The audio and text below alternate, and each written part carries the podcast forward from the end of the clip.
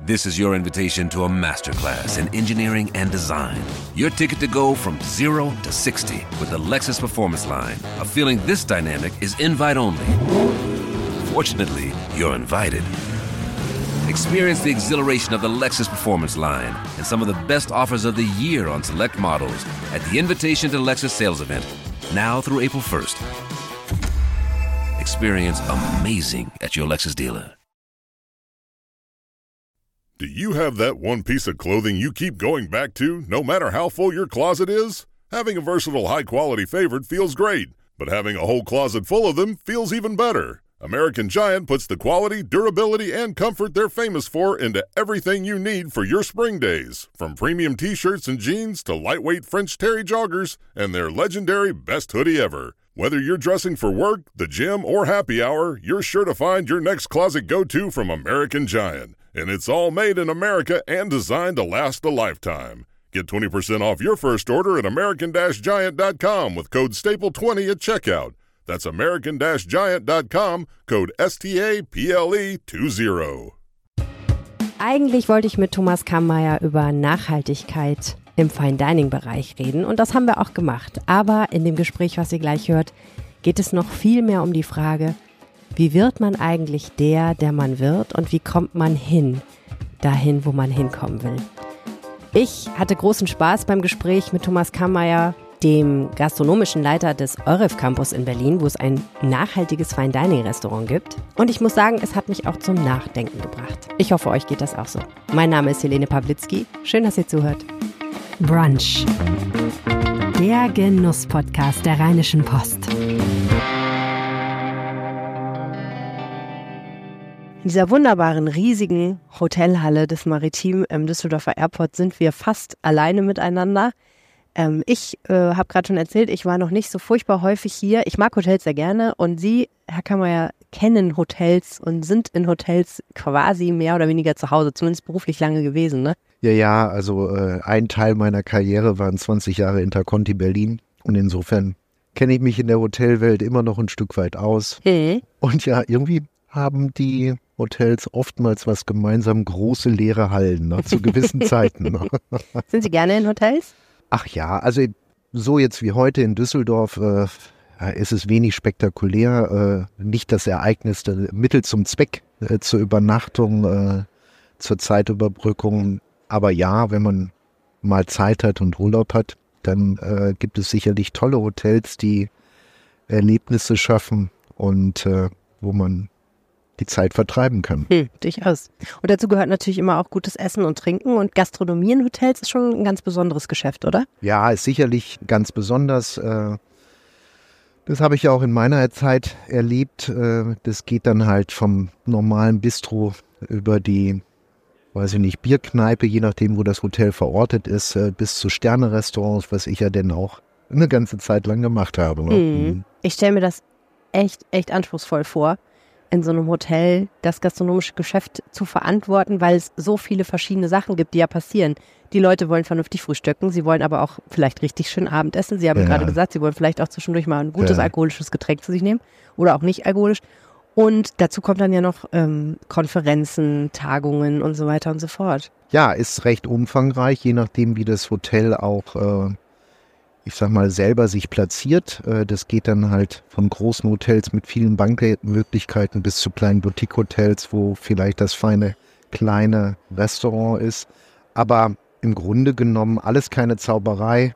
Äh, ich sag mal, der Beruf basiert auf Handwerk und Teamleistung und so ist es natürlich in großen Hotels auch. Hm. Man hat äh, ein großes Team in der Hoffnung, dass man ein gutes hat, lässt sich das alles arrangieren, planen und bewältigen. Ja, und jetzt machen Sie ja was, was gar nicht so anders ist, finde ich. Sie managen das gastronomische Geschäft für den Euref Campus in Düsseldorf mitzuarbeiten. Euref, ein Unternehmen, das eben solche Campusse baut, wo sich Unternehmen ansiedeln, die sich mit Nachhaltigkeit, Klimawandel, Energiewende, Mobilität und so weiter beschäftigen, aber eben nicht nur Menschen, die dort die Wende, Mobilität und so weiter beschäftigen, aber eben nicht nur Menschen, die dorthin kommen und arbeiten und dann vielleicht in der Mittagspause oder zum Frühstück oder zwischendurch was Schönes konsumieren wollen, sondern auch viele Veranstaltungen, die man dann bespielen muss, also auch ein riesengroßes Catering-Geschäft. Das lange erste neben dem jetzt im Bau befindlichen Düsseldorfer Campus neben dem jetzt im Bau befindlichen Düsseldorfer Campus. Ja, ja, wir sind Entwickler, die ORF AG, äh, wir bauen Immobilien und vermieten Entwickler, die ORF AG, äh, wir bauen Immobilien und vermieten. Wissenschaft haben Sie, glaube ich, noch in Ihrer Aufzählung vergessen. Also äh, letztendlich auch ein Erlebnis, einen Ort zu schaffen, an dem man sich wohlfühlt, an dem man ein Erlebnis, einen Ort zu schaffen, an dem man sich wohlfühlt, an dem man wunderbar arbeiten kann. Und dann komme ich dann plötzlich ins Spiel. Dazu gehört dann äh, Kraft der Idee äh, unseres äh, Reinhard Müllers, der das alles ja mal konzipiert und erfunden hat, ins Spiel. Ja, um sich wohlzufühlen, äh, gehört gutes Essen und gutes Trinken dazu und, und um am Ende des Tages, um vielleicht auch eine gute Leistung zu bringen in den jeweiligen Firmen, bei den jeweiligen Mitarbeitern, dann gehört das einfach mal zwingend hinzu. Das mhm. hat er relativ früh erkannt und ich kenne Reinhard Müller ja auch schon ja sehr lange, also jetzt nicht nur in den ja fast neun Jahren, wo ich äh, die Euref Event mitgestalte. Ähm, und das hat er früh erkannt und mit Ideen versehen. Und im, im ersten Punkt hat er seinen Italiener am damaligen Standort seines Büros irgendwie überredet, hinzugeholt. Das war also der erste Gastronom der Pino San Germano bei uns auf dem Campus. Und jetzt sind wir fast fertig. Unser Gasometer äh, befindet sich kurz vor Fertigstellung. Äh, das heißt, die großen Bauaktivitäten, die Entwicklung des Geländes ist fertig. Und so hat sich dann auch ein Stück weit über, über die Jahre die Gastronomie entwickelt.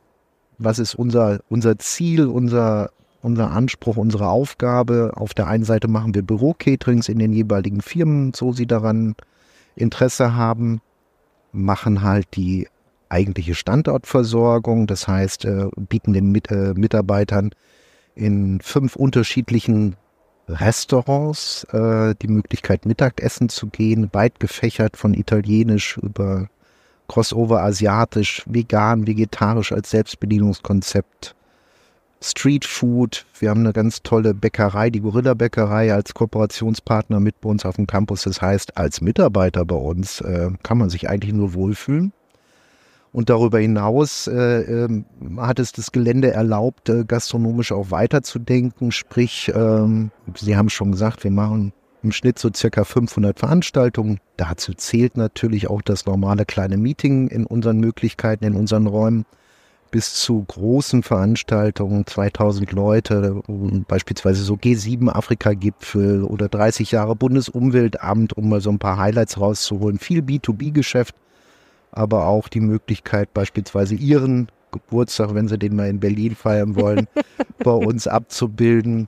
Und seit kurzem haben wir auch ein Abendrestaurant. Wir haben das bislang, also quasi das gastronomische Angebot Mittag oder den ganzen Tag über, haben jetzt noch ein, ein schönes Restaurant, das ist The Court. Äh, das heißt, abends können wir jetzt auch was bieten und abends ist es dann auch ein Stück weit mehr äh, für alle Berliner im Mittagsgeschäft haben wir immer so ein bisschen die Thematik, dass wir viele Plätze brauchen. Und insofern bewerben wir das nicht und wir versuchen das ja auch für die Mitarbeiter sehr günstig anzubieten. Und insofern sind wir jetzt nicht unbedingt drauf erpicht, dass die Leute äh, mittags schon zu uns kommen, aber abends haben wir halt jetzt mit dem Court auch die Möglichkeiten. Ne? Wir sprechen da gleich nochmal drüber, was Sie da genau machen. Ähm, ich würde aber ganz gerne vorher nochmal so ein bisschen gucken, wie sind Sie da eigentlich hingekommen, das zu machen? Also Sie persönlich tatsächlich. Und äh, wo Sie gerade die Bäckerei angesprochen haben, Sie, Sie, Sie haben ja sind ja Bäcker, Sie haben ja. Bäcker gelernt. Ähm, warum eigentlich? Ja, gut, das, äh, das waren die Anfänge meiner beruflichen Karriere und aber wenn man so jung dann anfängt, so eine Lehre zu machen, denkt man da schon an Karriere oder denkt man erstmal, was mache ich denn den ganzen Tag?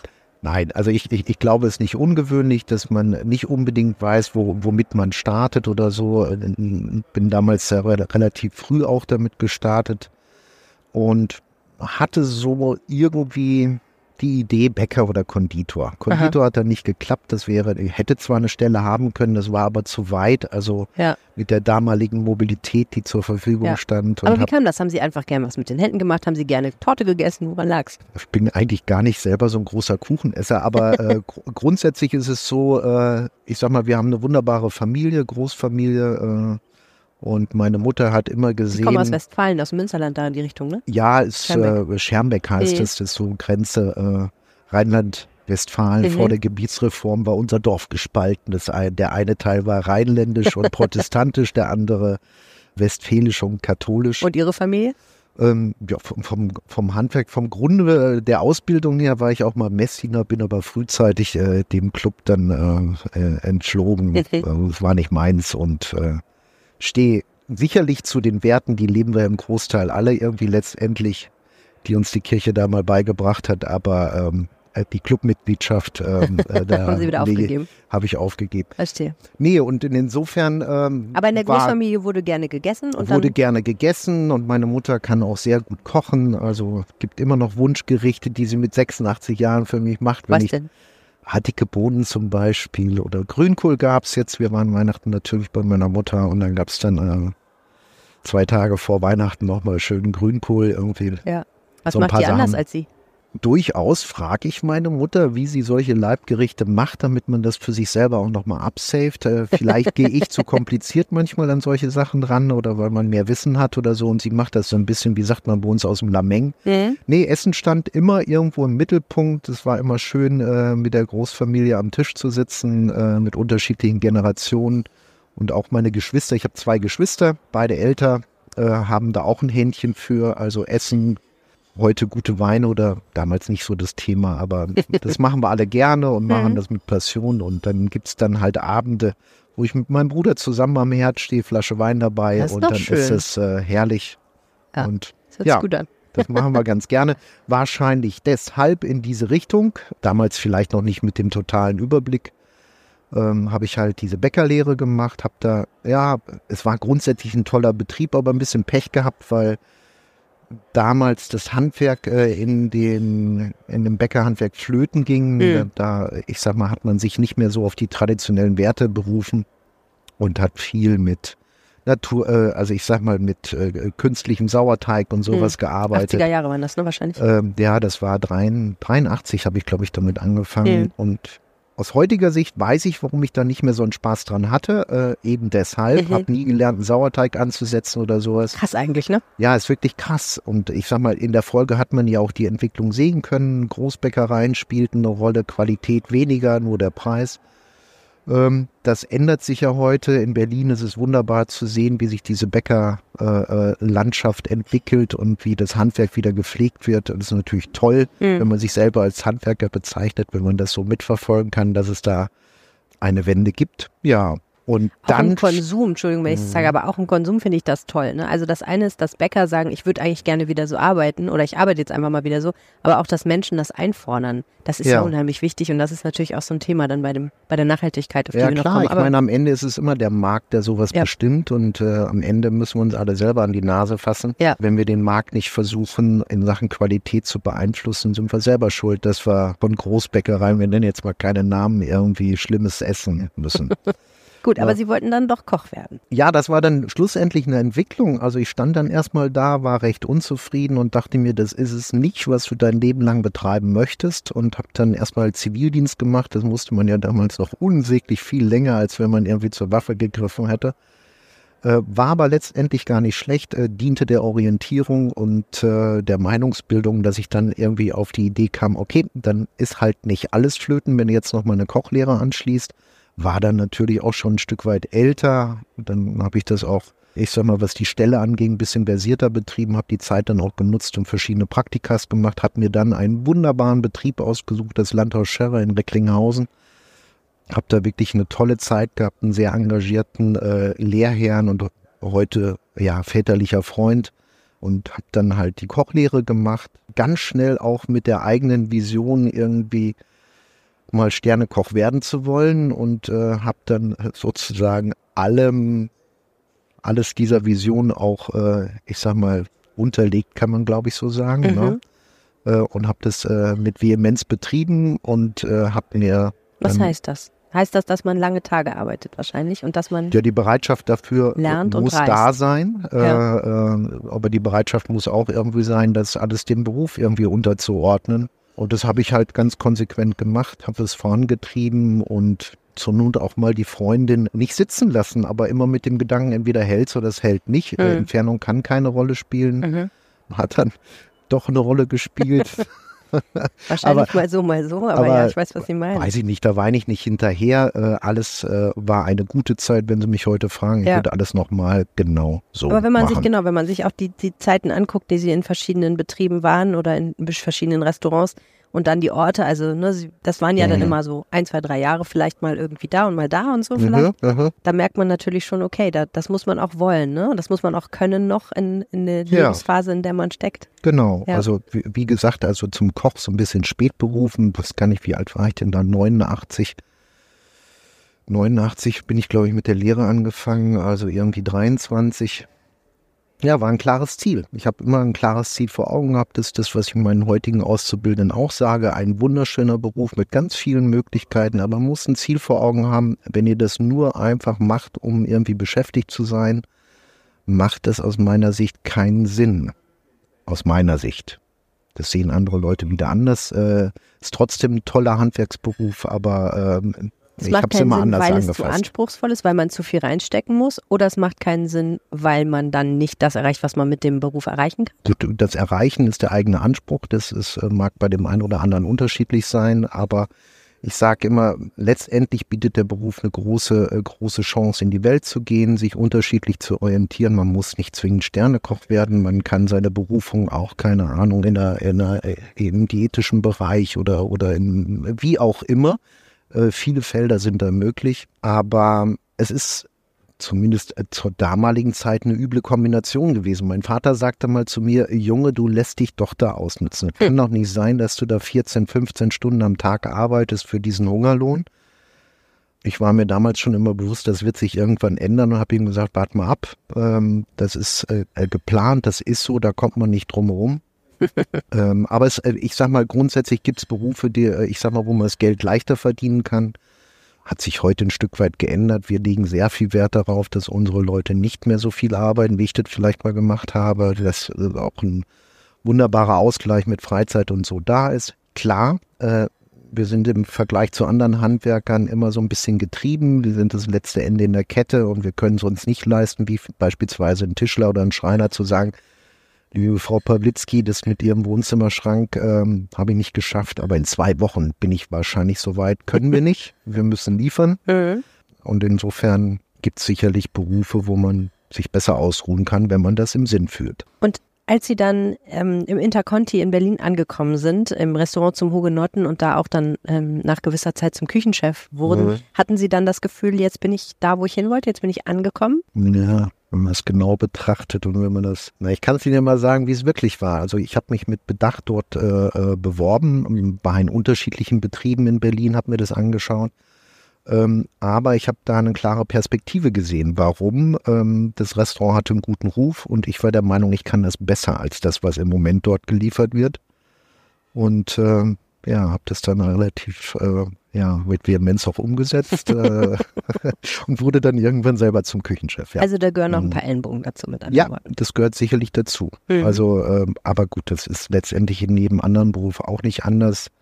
Wenn man was erreichen möchte, ähm, kann man nicht immer nur nett sein ähm, und muss halt seine Ziele umsetzen. Und ich meine, am Ende matcht das auch so in der Küche. Es gibt einen, der die Richtung vorgibt. Man kann an dieser Richtung gemeinsam arbeiten. Als Team, ohne Team ist man gar nichts. Man braucht das Team. Man braucht Leute, die mit am Strang ziehen.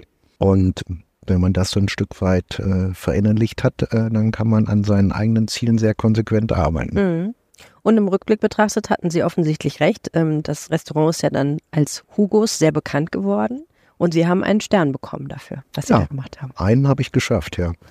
Ärgert Sie das, dass es nicht zwei waren? Ah ja, gut, es gab Zeiten, Oder drei. Ähm, drei würde ich mal ausschließen, äh, Kraft meiner eigenen äh, Kräfte, sag ich mal. Mhm. You never know, aber egal. Weiß ich, wir waren eine Zeit lang, waren wir mal davor, äh, aber hätte, wäre, wenn, zählt alles nicht. Haben das trotzdem mit viel Freude betrieben. Also ich habe immer großen Spaß dran gehabt, äh, habe das auch nie als sonderliche Belastung gesehen, habe Gott sei Dank eine tolle Frau, ähm, die das, äh, ich sag mal, die negativen äh, Ereignisse drumherum, also dass man halt den Beruf sieht oder so. Wir haben das wunderbar zusammen kompensieren können. Natürlich vieles auf der Schulter meiner Frau. aber auch das gehört mit dazu. Wenn man sich auf etwas konzentrieren möchte, äh, dann gehört die Bereitschaft, wenn man dann Familie hat, auch äh, der gesamten Familie wahrscheinlich mit dazu. Mhm. Ja. Was haben Sie Mhm. denn im Hugos gemacht? Also ich habe ein paar Sachen darüber gelesen, aber ich würde es ganz gern mal aus Ihrer Warte hören. Was war Ihr Konzept oder Ihre Philosophie damals? Ja, zunächst einmal das Lächeln in den äh, Gesichtern der Gäste herauszulocken. Das ist, glaube ich, der größte Antrieb, wenn man äh, in der Art und Weise arbeitet. Äh, man möchte zufriedene Gäste Mhm. zuallererst, weil davon lebt man. Äh, das braucht man als Basis für alles und das ist aus meiner Sicht auch heute immer noch das größte Glück und der größte Antrieb dabei, andere Leute glücklich zu machen mit seinem Schaffen. So, was haben wir gemacht? Wir hatten damals sicherlich eine sehr basierte äh, Fisch- und Meeresfrüchteküche. Das war auch immer so mein Steckenpferd. Warum? Tja, tolle, frische Produkte, wo einem das Herz aufgeht. Verständnis für gute Lebensmittel und äh, die Möglichkeit, da sehr kreativ mitarbeiten zu können. Und das war, glaube ich, äh, oder ist immer noch das, woran ich heute große Freude habe, was Hm. ich selber auch gerne esse. Mhm. Wenngleich, äh, nicht wenngleich, ohne wenngleich. Ja, Ist so. ist so. Fisch ist Mhm. cool. Ja. Ja, und ähm, das Ganze im Rahmen eines Hotels, war das für Sie damals ähm, was Neues, was anderes oder wussten Sie, worauf Sie sich da einlassen? Nee, das war neu. Also ich, ich sag mal so, die Zeit davor habe ich ja genutzt und war in unterschiedlichen Sternebetrieben bundesweit unterwegs mit kleinen Abstechern in Frankreich und Amerika. Ähm, und das war durchaus eine andere Welt. Das waren immer kleine, unternehmergeführte Betriebe, äh, ich sag mal, mit einem Umfeld, was übersichtlich war. Das waren kleine, knackige Teams, äh, wo jeder sich im Klaren war, ohne den anderen geht's nicht. Und das war sicherlich ganz anders als die Riesenwelt eines großen Intercontis mit tausend Zimmern und riesen Bankettmöglichkeiten war auch für mich eine neue Welt in dem Sinne, äh, war aber letztendlich, wenn ich das für äh, aus heutiger Sicht betrachte und mein jetziges Wirken sehe, eine ganz, ganz wichtige Station, also auch äh, eben dieses Bankettgeschäft irgendwie mal erleben, mitplanen, organisieren zu können, ähm, war das äh, ja ein natürlicher Baustein, der irgendwo noch fehlte. Ne? Mhm. Also ich, ich denke mal im Kleinen und mit Pinzette und allem Pipapo können viele kochen. Vielleicht berühren alle nicht mehr so die Seele, wie ich es mir manchmal wünschen würde bei dem Essen, aber ähm, die Erkenntnis, äh, ich habe dann irgendwie so viele Veranstaltungen geerbt, Mhm, sagen wir mal so. mhm. Aus unterschiedlichen Gründen äh, hieß es dann, da musst du dich jetzt drum kümmern. Habe die Herausforderung gerne angenommen und ja, und es ist toll. Also ich meine, es, es ist wirklich toll. Also ich sag mal so ein Highlight kann, können vielleicht die meisten Leute auch ein bisschen was mit anfangen. Der Bundespresseball früher in Bonn. Ich hatte einen ganz tollen Hoteldirektor, auch heute väterlicher Freund, immer noch enge Zusammenarbeit, der Willi Weiland. Der hat es damals geschafft, im Zuge des Umzuges der Regierung auch eben diesen Bundespresseball ins Interconti nach Berlin zu holen. Und wenn sie dann mal für tausend Leute vier Gänge machen mit Fingerfood und allem Und dann auch Pipapo. noch Journalisten, Und ja, das war ja allem eine Meinung haben. ja, die und da, die dann auch die Zeit in der Küche bekamen und Die dann irgendwie dem das. Kammer ja auf den Sack gingen Oh mit nein. unnötigen Fragen äh, in einer Phase kurz davor, wo man Horror. hochkonzentriert, bocknervös war und äh, ähm, nein, aber ich sag mal, ist toll. Also wenn man weiß, äh, dass man sowas organisieren kann äh, mit einem wunderbaren Team, das war dann auch wieder toll im Hotel. Also im Grunde genommen wollten alle mithelfen. Hm. Also auch die Damen aus dem HR oder aus der Buchhaltung oder nicht nur Damen, auch Herren. Wenn man dann von denen hörte, wir wollen unbedingt wieder mitmachen dieses Jahr, Thomas, teil uns ein und das ist schon toll. Also Hm. dann schicken sie von vier Stationen, von vier Bändern halt irgendwie jeweils 250 Teller und das, ich sag mal, mit vermeintlich äh, äh, nicht können, aber wo alle irgendwie einen irgendwie anstrahlen und äh, das Motiviert Beste sind sie jedenfalls. motiviert sind und mithelfen wollen. Tolle Erlebnisse. Also ich meine, ähm, Team kann man nie genug hervorstellen. Alleine ist man so ziemlich gar nichts. Hm. Und man muss auch in so einem großen Haus, glaube ich, ziemlich netzwerken können. Ne? Äh, ja, man, äh, ja, es, ich meine, Ellbogen gehört auch dazu. Äh, Netzwerken kann man so und so. Äh, ja, man muss seine Position klar machen äh, in, in solch großen Gebilden. Und dann muss es nicht damit zusammenhängen, dass man irgendwie der böse Kammer ist oder so. Äh, das geht auch anders. Das haben wir dann, wie gerade äh, erzählt, erlebt. Klar ist, dass man eine Vision hat, dass man ein Ziel hat und die Kunst ist, alle zusammenzubringen, gemeinsam diesen Strang zu ziehen, damit draußen tausend Leute sitzen, die lächeln und final war es dann immer so, dass der jeweilige Bundespräsident dann in die Küche kam, sich bedankt hat. Gibt es ganz tolle Bilder, wo dann alle irgendwie strahlend stehen, Glas Champagner in der Hand mit dem Bundespräsidenten, tolle Erlebnisse. Ist mal irgendwas in dieser Zeit ähm, richtig schief gegangen? Ja. äh, aus meiner Sicht ja, äh, waren sicherlich mal die ein oder anderen Sachen dabei, aber dann kommt es immer auf den eigenen Anspruch an. Ich habe früher immer versucht zu sagen, irgendwie, wie schafft man es, bei Fragen der Journalisten, wie schafft man das, so eine Leistung irgendwie äh, tagtäglich irgendwie auf den Teller zu bringen. Das ist halt eben auch schon erwähnt der eigene Anspruch. Ich habe immer gesagt, man muss versuchen, jeden Tag 120 Prozent zu geben. Sie wissen, das geht nicht. Aber der Anspruch war halt immer da, weil ich mir immer versucht habe, einzureden, wenn ich versuche, 120 Prozent zu geben, jeden Tag wach zu sein und da zu sein, dann bleiben 100 Prozent übrig. Hm. Oder am Ende bleibt nicht mehr viel von einem selber übrig. So, Aber offensichtlich dann, sind sie noch da. Also egal, äh, und dann, dann hatten gemacht. wir mal irgendwie einen weißen Schokoladenkuchen im Dessert eben äh, für diesen Bundespressewahl. Glück im Unglück. Eigentlich sollte das ein softer, weicher Kuchen werden. Am Ende war es irgendwie ein total fancy Konstrukt, irgendwie. Crispy, immer noch lecker, aber nicht im Sinne des Erfinders, aber es war tatsächlich so, dass... Äh, ich stelle mir das gerade mehr wie so eine Art, äh, also nicht Brownie, sondern Blondie dann sozusagen Ja, vor. So, so, so, ein, so, ein aus, so ein ausgehöhlter Blondie, man hätte ihn auch noch füllen können. Ja, gebe ich ganz ehrlich zu, ist in die Hose gegangen. Äh, ich war auch irgendwie ziemlich grumpy irgendwie, weil am Ende war es die Umsetzung des Rezeptes, die nicht ganz funktioniert hat, aber in der Tat waren Leute da gemacht. Wie haben sie es gemacht? Diese feine weiße Hülle aus Können Schokolade. Das nachkochen? Und dann hatten ja einfach Glück gehabt irgendwie. Also man versucht immer alles richtig und gut zu machen. Ja. Äh, äh, natürlich fallen auch mal Späne, aber im Wesentlichen muss ich sagen, desaströse Ereignisse kann ich, glaube ich, an einer Hand abzählen. Also Happy Accident sagt man, glaube ich. Ja, ja, wie auch immer. Aber ich weiß sie alle noch, ganz schlimm. und nachts liegt man wach ne, und denkt drüber nach. Nein, wahrscheinlich nicht mehr. Wieso sind Sie da weggegangen? Och, das war eine Kombi, glaube ich. Äh, das war eine Kombi aus zuallererst die Erkenntnis, dass meine Tochter dann irgendwie doch schon, muss ich mal eben rechnen, irgendwie neun oder acht Jahre alt war, acht Jahre alt war. Und ich irgendwie dachte, Mensch, kann ja gar nicht angehen, dass du die Kleine so selten siehst. Und ähm, ich sag mal, ein kleines bisschen verbunden damit schlechtes Gewissen. Vielleicht auch die Erkenntnis äh, ganz im Inneren, äh, äh, hast du jetzt lange genug gemacht, hast 20 Jahre oder fast 20 Jahre gemacht. Das Alter, da war ich ja dann irgendwie auch äh, kurz vor 50 sozusagen. Äh, und vielleicht äh, das Interesse oder die Neugier, vielleicht nochmal was anderes machen zu wollen, war ein Prozess, ähm, der irgendwie wohl überlegt sein wollte, äh, der auch mit Ängsten verbunden war und Unwissen, vielleicht auch äh, darüber, was man denn eigentlich kann oder nicht kann. Mhm. Komisch, ne? Ja. Ähm, aber, Aber das spricht mich gerade total an, ehrlich gesagt, weil ich äh, das gut nachvollziehen kann, so ein ähm, Stück weit.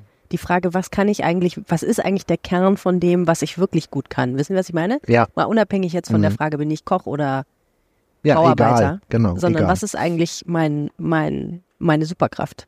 sozusagen? Oder was ja, ist mein, also ich sag mal, äh, meine Identität eigentlich? Ja, geprägt irgendwie von dem klaren Wissen, dass man ja ein Fachidiot ist.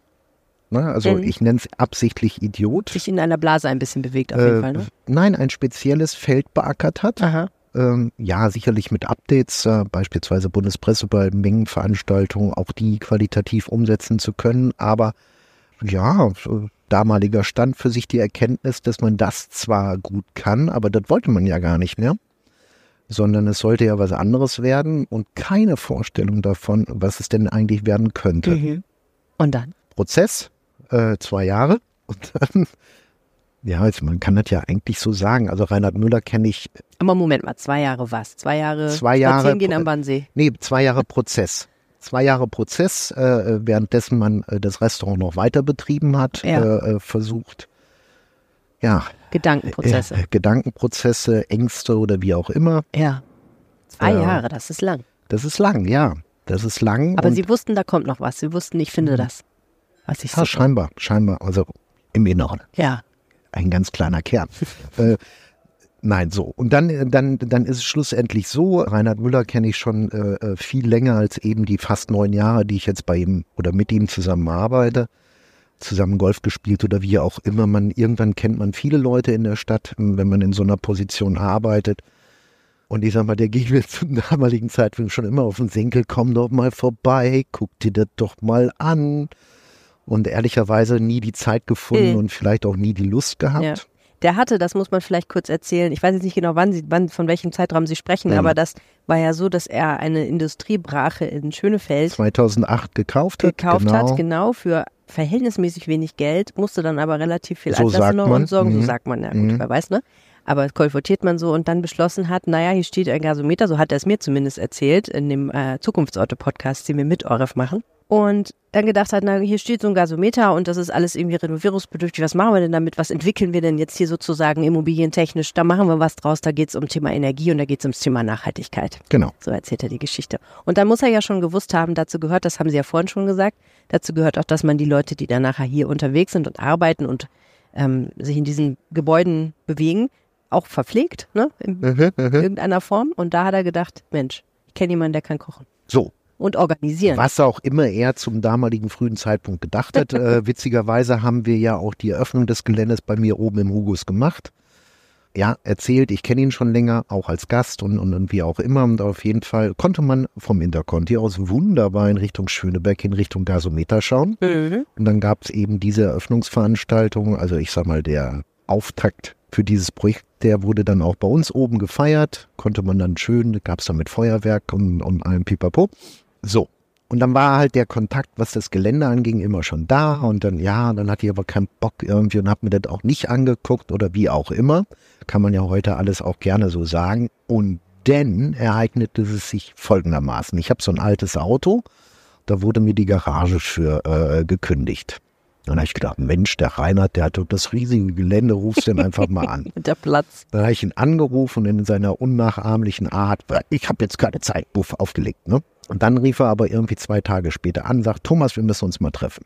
So, und dann war das eigentlich ein Prozess. Also ich sag mal, auf der einen Seite, Visionen hat Reinhard immer, sehr gute, also das ist schon wahnsinnig, also schon kann man viel von lernen. Und dann haben wir uns halt zusammengesetzt und er hat mir erzählt und ich habe mir dann das Gelände auch erstmal richtig angeschaut und äh, das waren ja auch wirklich noch die Anfänge, da war noch nicht viel mit Gastronomie, ein bisschen was war schon, ein bisschen Veranstaltungen liefen auch schon, wir hatten auch schon die Kuppel im Gasometer stehen und Jauch lief damals auch schon. Genau, das ist ja diese Kuppel, in der die Talkshow von Günther Jauch lange aufgezeichnet Genau, wurde. genau, ne? der ja. Polit-Talk am Sonntagabend da. Wo man Veranstaltungen auch machen konnte. Genau, und dann konnte er mir, er, er wusste irgendwie, der Kammer, er könnte dem Gelände gut tun, konnte mir aber auch irgendwie gar nicht irgendwie selber sagen, was er denn eigentlich von, kümmer dich da mal drum. Ne? ja, ich sag, was soll ich denn machen? Ja, schreib dir doch mal eine Stellenbeschreibung. Ne? Habe ich nie gemacht, das kam dann alles so intu- intuitiv. So war dann auch ein Prozess, ein bisschen hin und her, ein Dreivierteljahr drüber geredet. Schlussendlich habe ich dann äh, damals im Interconti gekündigt und ähm, habe aber auch dafür äh, gesorgt, sage ich mal, dass dieses Hugos, was ja mein Projekt war, letztendlich auch weiter bestehen kann. Habe das dann quasi in Absprache äh, an meinen damaligen langjährigen Stellvertreter Ebert Lange auch übergeben. Und ja, und dann bin ich da mal angefangen auf dem Campus. Und da muss man sich das erstmal alles in Ruhe anschauen. Und dann haben wir halt peu à peu mit der Entwicklung des Geländes, haben wir dann halt peu à peu auch die Gastronomie auf dem Gelände weiterentwickelt. Und diese Gastronomie, die soll ja nicht nur irgendwie die Menschen ernähren und aber auch sie zufriedenstellen, wenn sie da sind, sondern die soll gleichzeitig auch nachhaltig sein. Das ist ja ein ganz riesengroßes Wort und ein ganz komplexes Konzept. Aber es läuft ja im Endeffekt darauf hinaus, dass man sehr, sehr respektvoll mit Ressourcen umgeht. Genau, das habe ich ja gelernt als Sternekoch. Ressourcenschonend, respektvoller Umgang. Ähm, ich denke mal, das schreibt sich jeder, sollte sich zumindest jeder Koch auf die Fahne schreiben. Ähm, das haben wir gelernt. Äh, wir wissen, was Lebensmittel wert sind. Wir lieben halt die Schönheit von Lebensmitteln. Aber also als Laien muss ich da mal nachfragen. Mhm. Ich habe mal irgendwann gelesen, was macht man in der klassischen französischen Küche mit einer Kartoffel? Man schält nicht nur die Schale ab, sondern man, ich glaube, es heißt turnieren, ja? Man schneidet die Kartoffel in eine wunderschöne rundliche Form. Schönes Stichwort, die Kartoffel. Ein Ja. ehemaliger Chef von mir, Wolfgang Dubs, hat mal gesagt, wenn es die Kartoffel nicht gäbe, man müsste sie erfinden. Aber wenn man so eine Kartoffel wenn alle Kartoffeln gleich und wunderschön und oval und so sein, dann schneidet man doch wahnsinnig viel von der Kartoffel ab und schmeißt es dann weg? Oder was macht man dann? Das ist wie bei den Menschen. Nicht jede Kartoffel ist wunderschön oval Nee. und gleichförmig. Leider nicht Äh, wir anfangs haben ein, zumindest nicht. Wir haben ein Naturprodukt, äh, äh, das muss man erkennen. Ja. Und ich sag mal, ja, das Übertriebene in der Sterneküche, äh, keine Ahnung, verschiedene Schnittarten, Schnittsorten, Turnieren, Pom-Pom Neuf oder wie auch immer. Äh, man kann damit rumasen. Das wurde vielleicht damals auch eine Zeit lang gemacht, wenngleich man schon den Respekt davor hatte. Was wir uns heute auf die Fahne schreiben, ist halt nachhaltig und ressourcenschonend zu arbeiten. Ähm, uns muss von Anfang an oder einem Koch oder, oder generell dem Mensch muss von Anfang an klar sein, das wächst nicht von alleine, da steckt immer viel Liebe und viel Natur drin. Also Wertschätzung, riesen wichtiges Thema auch in der Weiterverarbeitung. Hm.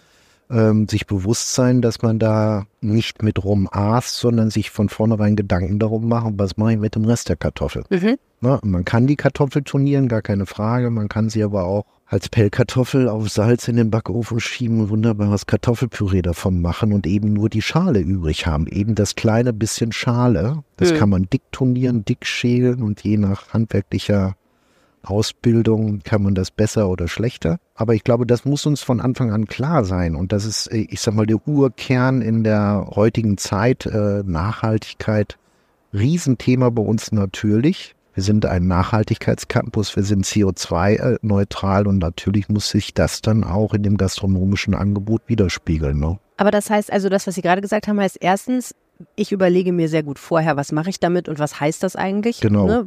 So Angefangen von über? was, wo, Mhm. wie, wie kommt es zu mir? Aber heißt das dann auch, dass man eben bestimmte Dinge nicht mehr tut? Also zum Beispiel bestimmte Zubereitungsarten, auf die verzichtet, weil man weiß, da würde zu viel Schwund passieren? Beispielsweise. Aha. Oder dass man von Anfang an einfach sagt, gewisse Produkte verarbeitet man nicht mehr. Ja, Nehmen wir einen Thunfisch. wollte Ich gerade sagen, glaube- als Fischfan haben Sie ziemliches glaube, Problem. die, ich ne? glaube, die, das ist ja nicht schön dann. Dann bleibt nicht mehr so viel über. Nein, es bleibt schlussendlich bleibt wenig übrig. Das Ja. ist richtig. Ja. Äh, äh, soll uns allen mal vor Augen gehalten werden, wie wir mit unserer Natur und den Ressourcen umgehen. Ne? Und äh, ja, daraus äh, bilden sich Konsequenzen. Dazu gehört dann äh, Beispiel, ich habe letzte Woche erst eine Probe von vegetarischem Thunfisch bekommen. Oh, ich habe auch hab veganen noch- Thunfisch probiert diese Woche. ja, habe ich noch nicht probiert. Die Dosen sind da noch irgendwie, weil ich schön. jetzt gerade in Das war nicht Düsseldorf schön, Herr bin. Kammerherr. Ich hatte noch sehr lange diesen Nachgeschmack Ja. im Mund, ehrlich gesagt. Aber ich habe auch erst einen probiert. Ich habe zwei verschiedene. Ja, ich meine, ah, äh, weit gefächertes Thema. Hm. Weit gefächertes Thema als Produktfanatiker und ich sag mal mit der Herkunft ist nicht alles schön. Nee, ne? das ist so nicht alles schön. Und ich sag mal, äh, die hohe Kunst der Lebensmittelindustrie, äh, sie kotzt mich zu Teilen auch an. Aha. Für mich auch manchmal nicht nachvollziehbar, äh, zu was Menschen bereit sind, zu sich zu nehmen. Sie reden von Fleisch oder? Na, von allem, alles, was die Lebensmittelindustrie uns mit vielen Zusatzstoffen irgendwie Mhm. versucht beizubringen und ja, vielschichtiges Thema. Ähm, Mhm. Wir versuchen ganz viel äh, halt äh, wirklich selber zu machen. Ein großer Verzicht auf äh, viele Dinge, die der Mensch nicht braucht. Unser Handwerk wieder zu besinnen. Äh, Das ist auch ein Thema, ein Riesenthema in Düsseldorf. Äh, Wir schaffen da einen neuen Ort. Wir wollen besser sein als das Homeoffice. Dazu gehört eine wunderbare Verpflegung dazu. Da gehört ein Erlebnis dazu. Und dazu gehört auch ein Stück weit Ehrlichkeit. Und ich sag mal, ähm, das mag sich nach hinten in diese Ehrlichkeit auch im Preis ausdrücken. Ein gut produziertes Essen kann nicht billig sein. Da Mhm. steckt, da stecken gute Produkte dahinter, da steckt viel Handwerk dahinter und Zeit. Und da müssen wir, glaube ich, alle äh, hinbekommen, dass nicht das teuerste Handy oder das dickste Auto äh, für uns im Leben wichtig sein sollte, sondern äh, unsere eigene Ernährung viel, viel weiter in den Vordergrund gestellt werden muss. Und wenn wir uns dessen klar äh, sind, dann bedeutet das in letzter Konsequenz auch, ja, es muss nicht jeden Tag Fisch oder Fleisch sein. Es geht durchaus, also ich meine beispielsweise in, äh, bei uns in, in Berlin verkaufen wir sicherlich von vom Gesamt, was wir im Mittagsgeschäft anbieten, bestimmt 70 Prozent vegetarisch-vegan. Mhm. Ja, natürlich läuft die Currywurst, natürlich läuft ein Wiener Schnitzel und eine Roulade geht auch immer. In jeder Kantine auf der ganzen Welt wahrscheinlich, ja. Klassiker gehen immer, aber ich sag mal, unsere Aufgabe ist es, äh, das eben so darzustellen, dass wir dabei gesund bleiben, Spaß haben, äh, Orte schaffen, wo man halt gemeinsam arbeiten, sich austauschen. Das ist unser Konzept. Wir, Mhm. wollen, wir wollen Orte schaffen, äh, äh, an denen Menschen sich begegnen, zusammenarbeiten, forschen und äh, bewusster umgehen mit sich. Wenn Sie den vegetarischen Thunfisch probiert haben, sagen Sie mir bitte, was Sie darüber gedacht haben. Das interessiert mich sehr. Und zum Schluss noch eine Frage, die ich äh, allen im Podcast immer stelle, oder fast allen jedenfalls, manchmal on air und manchmal nicht. Wen sollte ich wohl als nächstes fragen, ob er hier zum Interview kommt? Wen möchten Tja. Sie mal im Brunch-Podcast hören? Wen wollen Sie reinreiten, Herr Kammerja? Reinreiten, wen möchte Wen ich wollen Sie mal so richtig in Schwierigkeiten? Nein, Schwierigkeiten sind gerne. ist doch wunderbar mit Ihnen. Also ich sag mal, ich sage Ihnen jetzt Ach, schon den danke. nächsten Podcast zu, dann war doch alles schön. Ja, ist doch wunderbar. Ähm, ja, wen hätte ich da vor Augen? Laden Sie, ruhig doch ein einfach, bisschen- laden Sie doch einfach mal Conny Poletto ein. Dann können Das Sie den, den, Neu- den EUREF Campus in Düsseldorf dann noch mal ein bisschen genauer besprechen äh, und auch Connys Visionen dazu mal hören. In jedem Falle unterhaltsam und eine ganz tolle Gesprächspartnerin. Lege ich Ihnen nahe. Herzlichen Dank, Thomas Kammerja, fürs Gespräch. Nicht dafür. Gerne.